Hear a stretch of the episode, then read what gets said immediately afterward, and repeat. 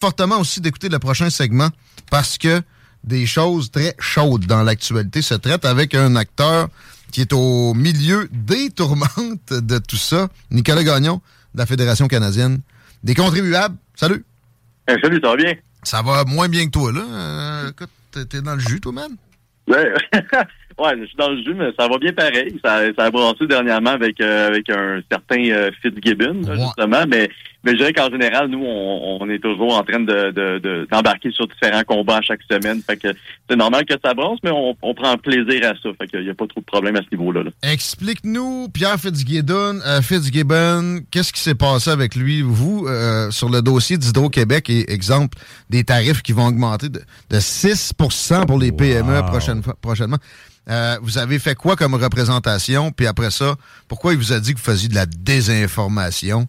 Façon euh, démocrate américain ou Justin Trudeau, très progressiste, entre guillemets, comme expression, ça. Qu'est-ce qui s'est passé?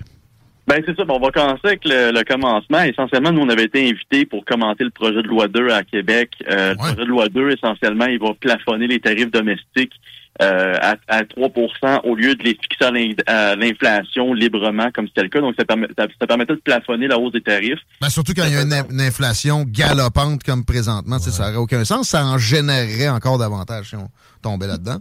Eh, exact. Fait qu'au final, euh, au lieu d'avoir une augmentation de 6,4% pour les tarifs domestiques, ça allait plutôt être 3 euh, par contre, pour dire que le, projet de loi 2 n'avait pas été encore déposé quand nous, on a commencé notre campagne.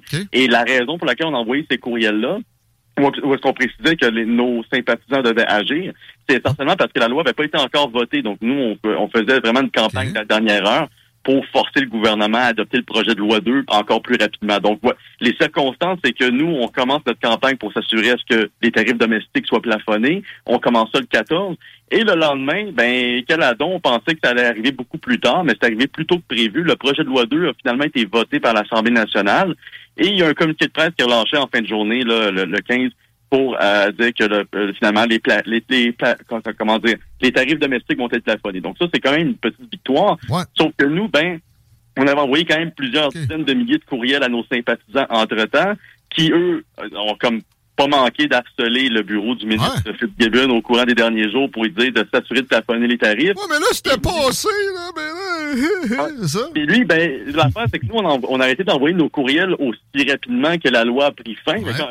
Quand, la loi a été adoptée, nous, on a mis fin à notre campagne. Ah c'est beau.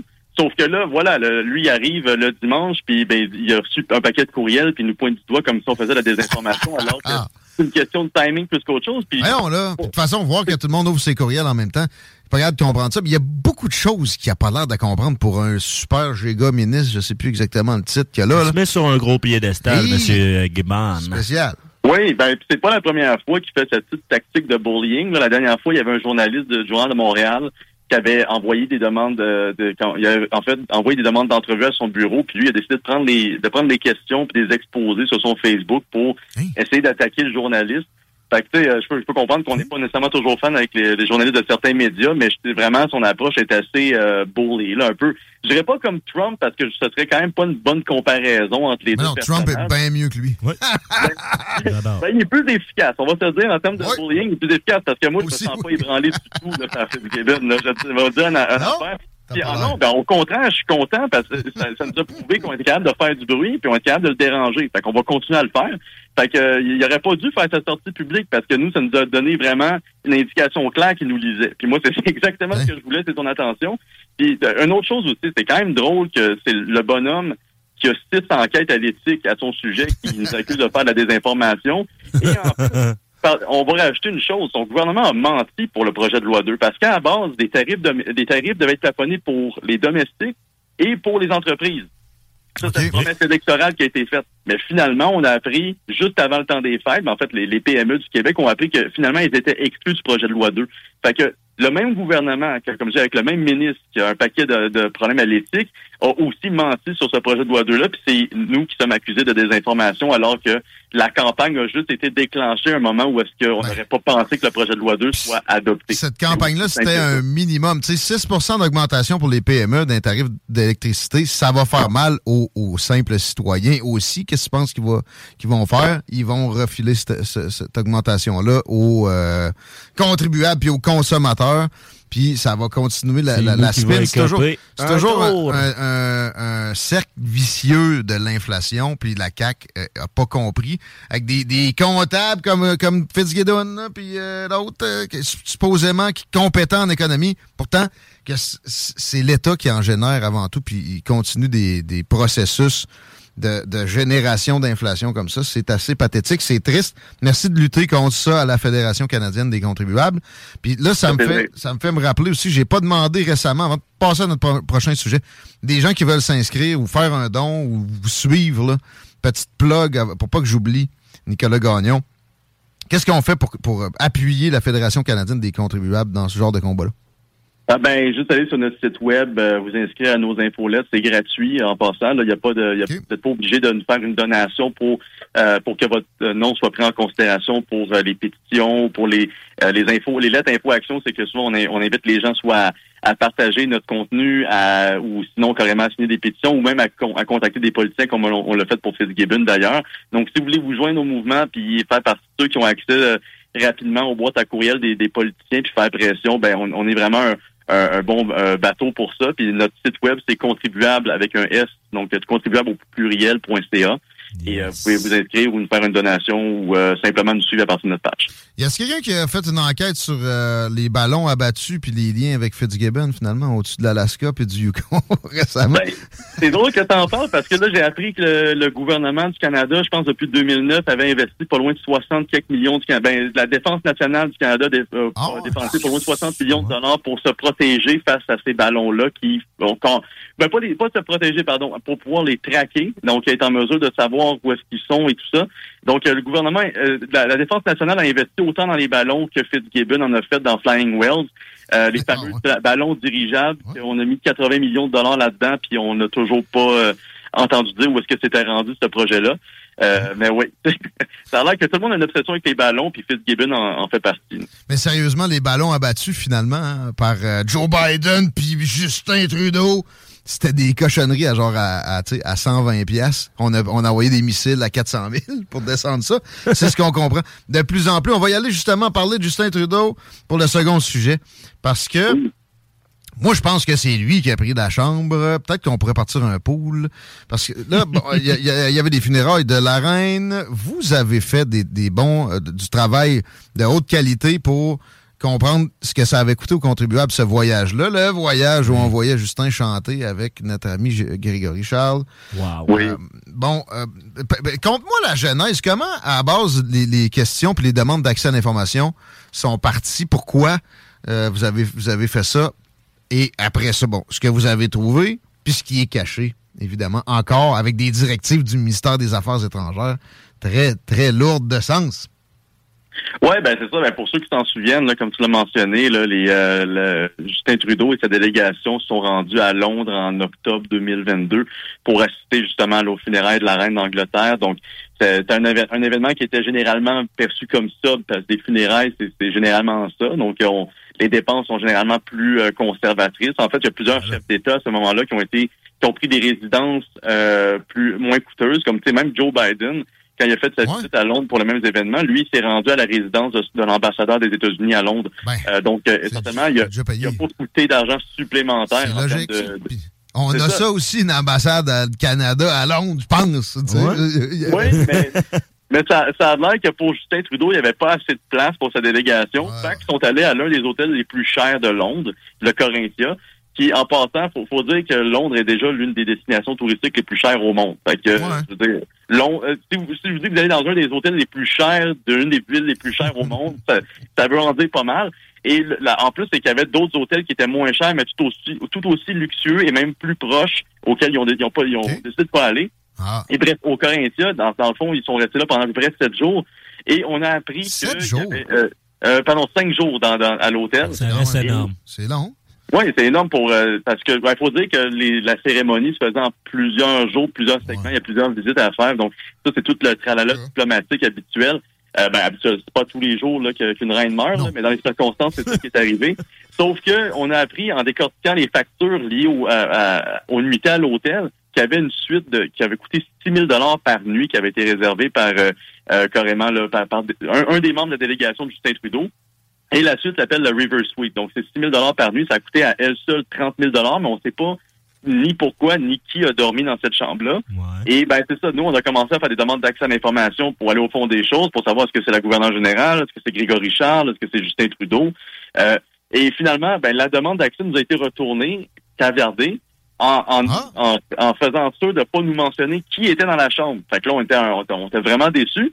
Fait qu'on a décidé d'entamer des procédures judiciaires contre le oh. gouvernement euh, auprès de du commissaire de l'accès, euh, ben, du, comment dire, du commissaire la commission de l'accès à l'information, mhm. pardon.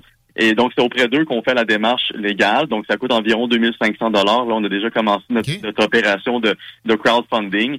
Et euh, dans le fond, nous, on va s'assurer avec les démarches légales de, de, donner cette information-là puis de la rendre publique. Ben, c'est de l'excellent travail. Euh, c'est pas mal, je pense, des cachotteries organisées. Ben, euh, ça le dit, tu sais, demande d'accès à l'information, là, ils te sortent de quoi? C'est caviardé. Le caviardage, c'est une, une, procédure régulière qui devrait pas avoir cours, ou en tout cas, à juste de très rares occasions, c'est le contraire. Oui, en plus, ce qui est, ridicule, c'est, mettons qu'on obtient une information. C'est, mettons qu'on fait notre démarche judiciaire, ça nous coûte 2500 dollars puis on obtient enfin le, nom de la personne. Ça, veut, ça veut juste dire qu'au Canada, la transparence est rendue si limitée qu'un citoyen doit payer carrément des milliers de dollars pour entamer une procédure judiciaire pour savoir qu'est-ce que le gouvernement fait avec son argent. Mmh. Puis l'affaire, c'est que si, si, le gouvernement ne dit pas ce qu'il fait avec 6 000 il ne dira pas ce qu'il fait avec 6 millions ou 6 milliards. C'est plate, mais ça part de même. Le, monde dit, ben, pourquoi un petit montant? C'est quand même assez farfelu comme, comme quête parce qu'on pourrait se battre pour des montants plus élevés. Mais il faut comprendre que l'ensemble des montants qui sont dépensés par le gouvernement sont composés d'exagérations de ce type-là. Hum. Et c'est sûr que on veut que le gouvernement, quand il fait d'autres voyages diplomatiques à l'étranger, là où est-ce qu'il peut s'en permettre encore plus parce que les caméras sont moins présentes pour le tracer, ben pour pour le suivre à la trace, ben on va on peut au moins s'assurer est-ce qu'il y ait de la pression qui soit faite pour qu'à l'avenir, ben ils sachent qu'ils doivent pas euh, prendre la suite la plus luxueuse d'un hôtel quand c'est le temps de dormir euh, quelque part. Il y a, je connais même pas de millionnaires. Je connais quand même, je connais des millionnaires, mais je connais, j'en connais aucun d'entre eux qui irait payer aussi cher pour pour euh, rester à l'hôtel. Les, gens, les, gens qui ont de l'argent sont plus intelligents que ça généralement avec leur argent. Et c'est pour ça qu'ils ont, pour ça qu'ils ont de l'argent. Mais Justin Trudeau, lui. Millions of people have lost weight with personalized plans from Noom. like Evan, who can't stand salads and still lost 50 pounds. Salads, generally, for most people, are the easy button, right? For me, that wasn't an option. I never really was a salad guy. That's just not who I am. But Noom worked for me. Get your personalized plan today at Noom.com. Real Noom user compensated to provide their story. In four weeks, the typical Noom user can expect to lose one to two pounds per week. Individual results may vary. Un héritier de. Ben, c'est l'État qui, a toujours payé toute sa vie. Son grand-père avait fait un peu de cash avec une station-service. Euh, mais, ben, c'est ça, mais quand, tu peux, quand tu peux dépenser sur le dos des contribuables, tu vois pas la limite des choses. C'est tellement plus facile de, dépenser 6 000 par nuit quand ça vient pas de tes poches. Puis, euh, ben voilà, c'est vraiment le manque de rigueur qu'on dénonce là-dedans, mais c'est aussi le manque de transparence, puis on espère aller au fond des choses. Monsieur Gagnon, euh, les leçons à tirer de tout ça, tu penses que c'est quoi l'effet primordial? Le, le, prédilect. C'est quoi qu'il faut tirer comme leçon? On se fait, on se fait. De ça? On se fait avoir.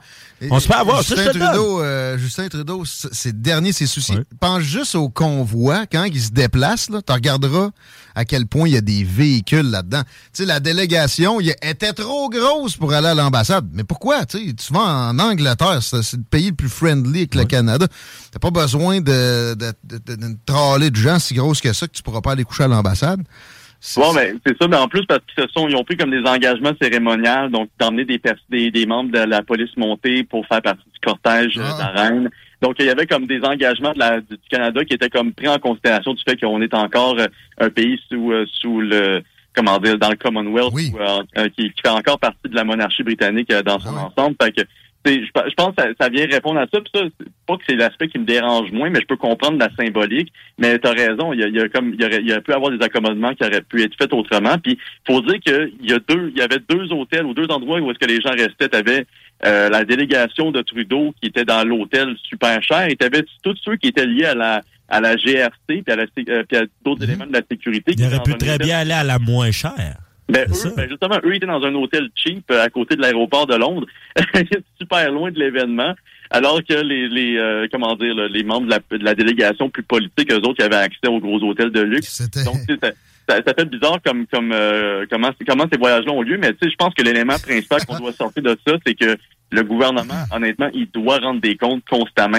C'est pas pas normal que des groupes comme les nôtres doivent faire des, des procédures judiciaires pour ben l'obliger à, dire ce qu'il fait avec notre argent. C'est la plèbe contre les patriciens, carrément. Euh, fascinant de, de, suivre tout ça. Merci pour la, poursuite. Euh, puis euh, on, on, donne le lien pour le crowdfunding. Si tu peux nous, nous aiguiller avant qu'on parle des salaires des députés au provincial. Oui, ben c'est ça. le, lien pour le, lien pour le crowdfunding, on va, on va où pour contribuer ah. aux 2500 personnes? Ben, je peux, je peux vous l'envoyer dans, dans peut-être après l'émission. Je l'ai pas directement, mais c'est directement sur notre site web si vous allez là, sur contribuable.ca. Donc, euh, soit dans nos pétitions. Euh, je, je, je t'enverrai le lien par la suite. Puis, euh, On le mettra sur la page Facebook des salles des nouvelles. D'accord. Parlons des salaires des députés. Il y a eu une hausse de, dans le dernier mandat de la CAC. Je me trompe? Les députés provinciaux. Euh, oui, ben en fait, les, les, les, députés provinciaux sont, ils voient leur salaire augmenter en fait toujours là en fonction de, des, différents mécanismes de l'Assemblée nationale. Donc, leur salaire a augmenté, ne serait-ce qu'un peu, là, je pense que c'est environ depuis euh, je pense depuis 2019, le salaire a augmenté d'environ 5 ou 8 ou 8 000 dollars selon les différentes fonctions. Euh, mais, mais, non, c'est ça, il était, il était, ça, il était environ 90 000 dollars en 2018, puis là, il est rendu à peu près à 101 000, 102 000. Pour le de base, euh, plus des allocations pour des dépenses, ça donne un genre de 110, 115 000 pour le député qui est dans aucun comité. Là. Il y avait juste Claire Sanson quasiment, tu sais, mettons, à la dernière Assemblée générale qui était dans aucun comité. C'est rare, ça. Généralement, ils font plus, là. Mais bon, la base. S'ils n'ont pas ben, trop de pots de vin. Il faut considérer que ça, c'est le salaire de n'importe quel député auquel va s'additionner ensuite les, euh, toutes les autres allocations, les, indemnités, plus euh, ben, les indemnités, additionnelles, c'est si par exemple la personne est premier ministre. Donc le premier ministre du Québec, lui, en ce moment, il fait 208 000 sans le compte de dépenses. Puis un ministre, généralement, va faire pas loin de 177 000. Donc, c'est quand même des pas salaires. Ah Et un vraiment, juste, juste pour président de séance d'une commission permanente, lui, juste au fait qu'il est sur une qu'il est sur une commission, qui fait juste comme présider puis dire qu'il a le droit de parole, il fait 15 000 de pièces de plus grâce à ça. il va chercher 116 000. Donc, au final, le strict minimum qu'un député qui fait absolument rien à l'Assemblée nationale, il va chercher 102 000, ben 101 500 dollars en ce moment. Et ben ça a l'air que ben il y en a qui trouvent que c'est pas assez carrément, ils ont décidé de, tenir un vote pour euh, auquel en fait la CAC et, le PLQ et ben le PQ en fait ils, ont, ils, comme ils sont en faveur d'initiatives pour créer le bureau, mais ils ont pas pu, ils pourront pas y siéger parce qu'ils sont pas assez nombreux.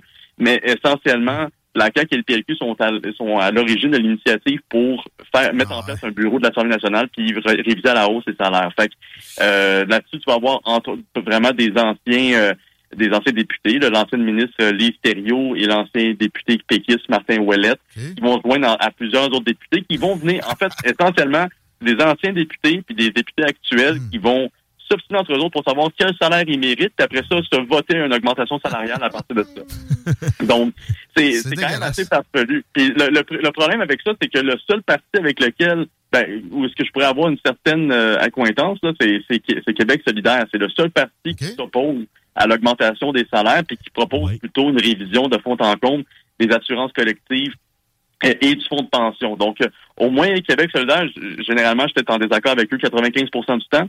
Mais quand c'est le temps, par exemple, de s'adresser aux choses plus élitistes de l'Assemblée nationale, j'ai trouvé un peu plus allumé. Euh, fait que, c'est Ruba Gazal qui se trouve être la personne qui va être en charge de représenter QS. Fait tout ça étant dit, nous, on veut faire pression pour que les salaires augmentent pas. Puis on, veut avoir un impact similaire à celui qu'on a eu avec euh, que notre homologue de la Cour britannique a eu cette année, ben, l'année dernière. Euh, on a fait des efforts en fait, là, pour, en fait, on a fait pression auprès des élus là, à, à, Vancouver pour s'assurer que leur salaire augmente pas, parce que les autres, ils font environ 115 000 dollars par année. Puis ils étaient, ils étaient supposés augmenter leur salaire en, euh, qui, est fixé à l'inflation. Puis finalement, avec la, pression populaire, ils ont décidé de revenir en arrière et de geler leur salaire pour 2023-2024. Ah fait que, on s'entend que le coût de la vie est pas mal plus élevé en, Colombie-Britannique qu'au Québec. Donc, 115 000 c'est techniquement moins que ce que fait un député au Québec quand, quand tu compares avec le pouvoir d'achat. Puis eux, ils ont décidé de geler leur salaire. Fait que je pense que c'est une, que pour moi, c'est une, une, bonne indication que ça peut se refaire ailleurs dans d'autres provinces. Si une province le fait, d'autres peuvent le faire. Puis honnêtement, je pense que le prochain à le faire, c'est le Québec. Il devrait vraiment faire preuve de solidarité là, pour dire, là, puis s'assurer de ne pas augmenter leur salaire quand les autres, comme vous et moi, on peut pas augmenter nos salaires avec un vote. Là. Ils ont l'avidité de nous arriver avec ça. en 2019, ils avaient fait une manœuvre pour que ça augmente de, de quand même d'une belle façon, en disant si on veut avoir des bons députés, il faut quand même avoir des, des salaires décents puis de, de haute qualité, etc. Alors que c'est pas c'est pas comme ça. En fait, ce que ça génère, c'est des carriéristes politiques. Puis ça, il n'y a rien de pire que ça, finalement. On, se demande pourquoi on est dans l'immobilisme. On est incapable de toute réforme. C'est à cause de d'une caste politique comme ça qui est dans le métier. C'est dans le métier politique. C'est pas ça qu'on veut. On veut du monde qui euh, a une vision puis qui veut rapidement l'appliquer. Je pense que les salaires n'ont pas besoin de bouger pour qu'on ait une meilleure classe politique. Peut-être qu'on les traite d'une meilleure façon. Moi, je ris de Pierre euh, Fitzgibbon puis de, François Legault à bien des occasions, etc. Mais c'est parce que c'est c'est leur comportement qui amène ça. Si on avait des gens qui sont dans la probité puis la réforme puis des capacités de tourner de bord des situations, je fermerais un peu plus ma boîte. C'est, ça devient de, de l'immobilisme extrémiste, ce qu'on vit, puis c'est extrêmement nocif pour le citoyen moyen qui paye tout ça, puis qui n'a pas de droit au chapitre. Absolument. Puis, quand, quand on y pense, il y, a vraiment deux arguments auxquels euh, les gens qui sont en faveur de l'augmentation salariale, ils sont pas capables de répondre. Le premier, c'est c'est comme tu l'as mentionné toi-même, si on augmente les salaires, c'est souvent parce qu'on pense que ça va augmenter la qualité de nos politiciens. fait que, ben, j'ai une question simple. Euh, quel, salaire on devrait payer à un premier ministre pour avoir quelqu'un de mieux que François Legault? Moi, je pense...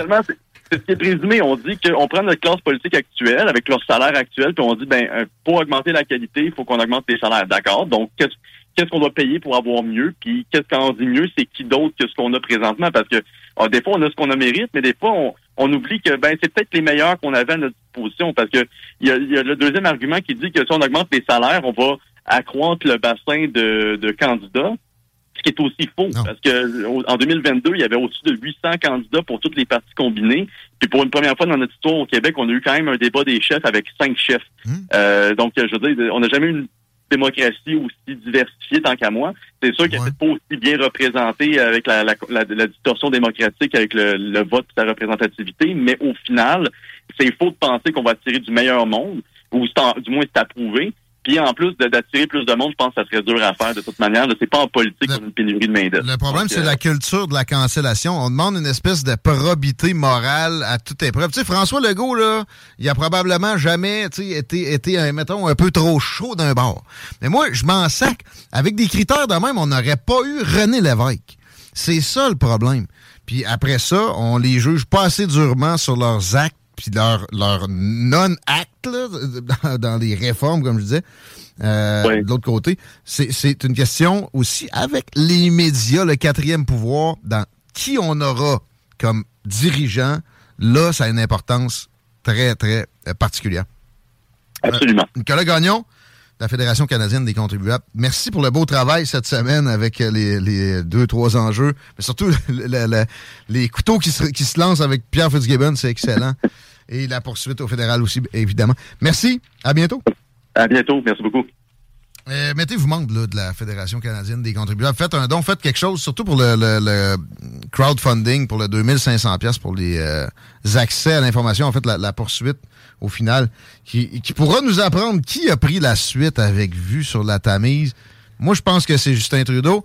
Je pense que c'est pas la fin du monde nécessairement, mais ça montre à quel point ce gars-là, je compare avec René Lévesque, à un moment donné, d'un voyage en France, il, s'était fait louer une chambre d'hôtel correcte, pas euh, une suite avec vue sur la Seine, mm-hmm. loin de là. Mais il l'a trouvé trop cher, puis il a forcé tout le monde à changer d'hôtel, puis aller d'une place où c'était moins pesant sur le contribuable, puis même les membres du Parti québécois. C'est des, gens comme ça qui ne pas. Exactement le contraire de Justin Trudeau, qui a toujours été gavé, qui n'a jamais eu à travailler pour ce qui ce qui, euh, ce qui met dans sa bouche, puis où, où est-ce qu'il couche, puis etc. Il n'y a rien de pire que d'avoir un premier ministre comme ça. Fait que si on apprend que c'est lui, c'est un clou de plus dans son cercueil politique. On se rapproche donc plus rapidement du moment où il va lever les fautes. Là. oui, ça se peut. on peut passer à son dernier voyage, là, ses vacances, là, ça va être payé par euh, les contribuables aussi. Entre On ne sait pas. Ça, c'était à Tofino. Il y a eu la GACAN aussi, que c'était payé par la GACAN. milliardaire. C'est sympathique. On a un aspirant à le remplacer au, prochain segment. Maxime Bernier s'en vient dans les salles des nouvelles. On va parler de la commission Rouleau. Entre autres, espionnage chinois ou interférence dans nos élections. Favorisant qui? Les libéraux. Justin Trudeau, oui. Grouillez pas les paupières. Le bingo de CJMD. Plus intéressant que vous. Vanier, Ancienne-Lorraine et Charlebourg. CJMD 96.9. Les seuls à vous parler en journée, les week-ends.